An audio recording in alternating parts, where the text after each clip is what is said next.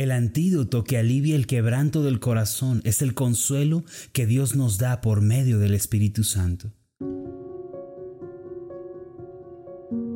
Estás escuchando Meditaciones Ascender con el pastor Marlon Corona. Acompáñanos a continuar escuchando la serie de esta semana, Jesucristo nuestro libertador. El tema de hoy es Sanidad para el quebranto del corazón.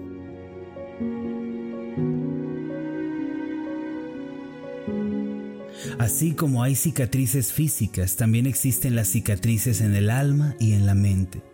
Muchas personas han sido golpeadas por la vida y se sienten desanimadas y frustradas sin ánimos para continuar. No obstante, Cristo vino al mundo para sanar y restaurar a los quebrantados de corazón que por causa de la amargura se sienten desesperanzados y solos. El quebranto y las heridas del corazón, aunque son invisibles a los ojos, influyen en la vida por completo. Entonces, ¿cómo podemos recibir la sanidad que Cristo vino a dar a los quebrantados de corazón? El antídoto que alivia el quebranto del corazón es el consuelo que Dios nos da por medio del Espíritu Santo. Es decir, el Espíritu Santo es quien nos guía a la sanidad y nos renueva. El Señor Jesús dijo, El Espíritu del Señor está sobre mí, por cuanto me ha ungido para dar buenas nuevas a los pobres, me ha enviado a sanar a los quebrantados de corazón. Así que uno de los propósitos de la venida de Cristo es la sanidad del corazón en el poder del Espíritu Santo.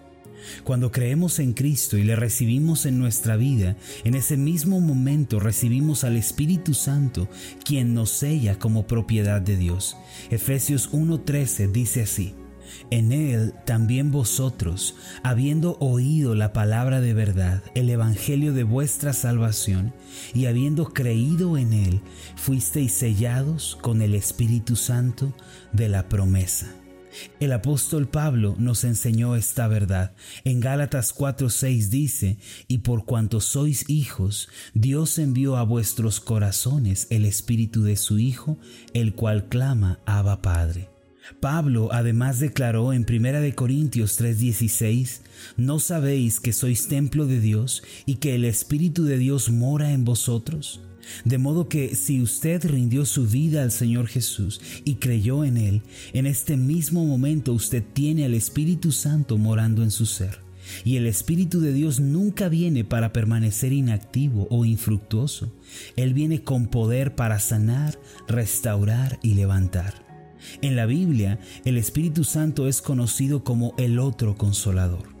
Antes de su partida, el Señor le dio a los discípulos la extraordinaria promesa de la venida del Espíritu Santo. En Juan 14, 16 dice, y yo rogaré al Padre, y os dará otro consolador, para que esté con vosotros para siempre.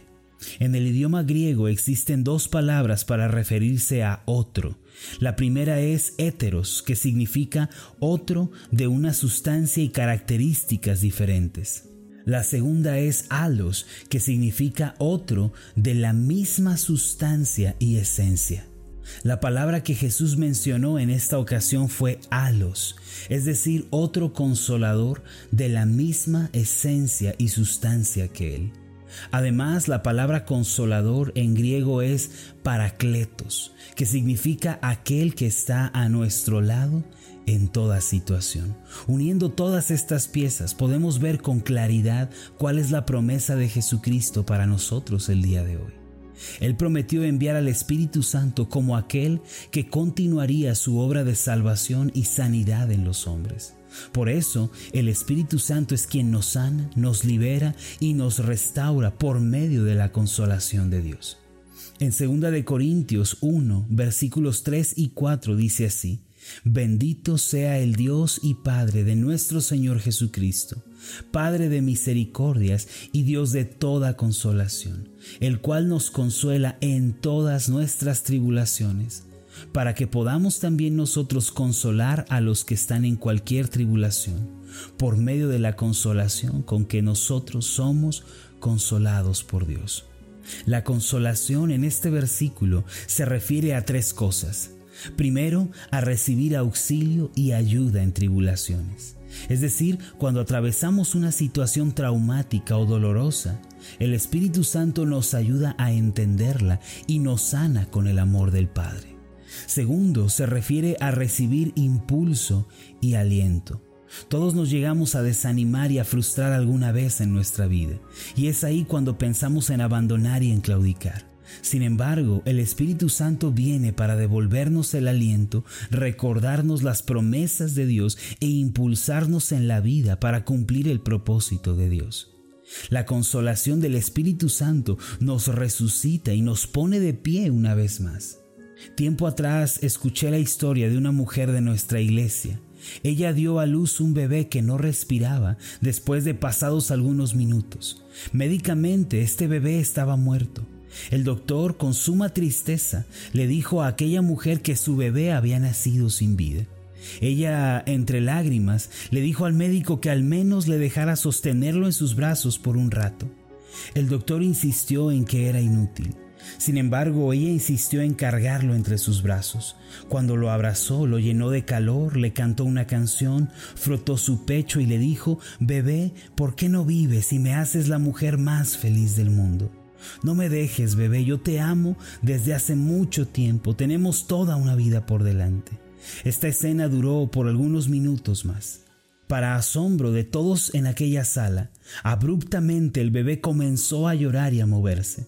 Se trató de un milagro. Aquel bebé, sostenido por los brazos de su madre, pudo vivir y más tarde llegó a ser un niño muy sano. Algo similar sucede en nuestra vida cuando el Espíritu Santo viene y nos consuela. Con las promesas de Dios nos alienta, nos impulsa y nos hace vivir aunque estemos derrotados y debilitados. En tercer lugar, la palabra consolación significa corrección e instrucción. No es bueno que un niño nunca sea corregido por sus padres. Si los padres no le instruyen y le corrigen, aquel niño crecerá siendo egoísta e indisciplinado. Asimismo, el Espíritu Santo nos corrige, nos instruye y nos endereza cuando vamos por un camino equivocado. Para que podamos ser sanados del quebranto del corazón y podamos sobrellevar las pequeñas y grandes cargas de la vida, necesitamos depender diariamente del poder del Espíritu Santo. Cuando acudimos a Él reconociendo su poder y autoridad en nuestras vidas, Él nos da una perspectiva correcta de la vida, nos ayuda a entender las aflicciones y nos impulsa a salir adelante. Muchas personas cuando sufren o experimentan situaciones traumáticas acuden al psiquiatra. Esta persona cumple la función de alguien que ordena los pensamientos y ayuda a racionalizar el dolor. La psiquiatría es la ciencia que se encarga del tratamiento de las enfermedades mentales. No obstante, nosotros contamos con la ayuda de aquel que diseñó el alma humana y conoce perfectamente su funcionamiento. Se trata del Espíritu Santo. Job 33, versículo 4 declara lo siguiente, El Espíritu de Dios me hizo y el soplo del Omnipotente me dio vida. En un sentido muy respetuoso, podemos decir que tenemos al psiquiatra por excelencia, es decir, el Espíritu Santo ordena nuestra mente, alivia nuestras cargas, nos consuela y nos anima. Jesucristo hoy está con nosotros, liberándonos y sanándonos por medio del Espíritu Santo el Consolador. Recibamos por fe la sanidad del corazón quebrantado y seamos libres de la amargura y la ansiedad. Cristo murió en la cruz con brazos abiertos para recibir a todos aquellos que vienen ante Él en busca de ayuda y sanidad. Cuando estamos situados bajo aquella cruz, el Espíritu Santo viene a nosotros, nos consuela y nos levanta. Ahora mismo podemos ser libres de todo quebranto por la obra del Espíritu Santo. Dé la bienvenida a su glorioso ministerio de sanidad, ayuda, impulso y corrección. No iniciemos el día sin antes habernos puesto en sus manos y haber pedido su gracia abundante. Entonces, cuando nuestra vida esté llena de la comunión con el Espíritu Santo, podremos hacer frente a toda adversidad y saldremos victoriosos. Haga esta oración conmigo. Amado Dios, tú sanas el quebranto de mi corazón por medio de la obra del Espíritu Santo. Gracias Jesucristo, porque tú eres el sanador y el libertador de mi alma. Tú prometiste que el Espíritu Santo vendría para ser el otro consolador. El día de hoy, por medio del Espíritu Santo, te pido, tráeme ayuda y auxilio en medio de todos mis problemas. De la misma manera, dame aliento e impulso en medio del desánimo, y corrígeme e instruyeme en el camino de la vida. Gracias Espíritu Santo por tu ministerio en nuestras vidas. Hoy damos la bienvenida a tu obra. Recibimos por fe esa gracia asombrosa y te pedimos dirígenos y enséñanos por dónde debemos andar. Sana todo quebranto y herida en lo emocional, en lo mental. Sánanos, te lo pedimos, en el nombre de Jesús. Amén y amén. Antes de finalizar, haga esta declaración de fe conmigo. Repita después de mí. El día de hoy soy consolado por el Espíritu Santo. Él me ayuda, me alienta y me corrige. Amén. Hola, ¿qué tal? Mi nombre es Marlon Corona. Soy el pastor de la iglesia Ascender en la ciudad de Zapopan, Jalisco, en México. Te agradezco mucho por habernos seguido con esta meditación. Quiero que sepas que estoy orando para que seas prosperado en todas las cosas y que tengas salud, así como prospera tu alma.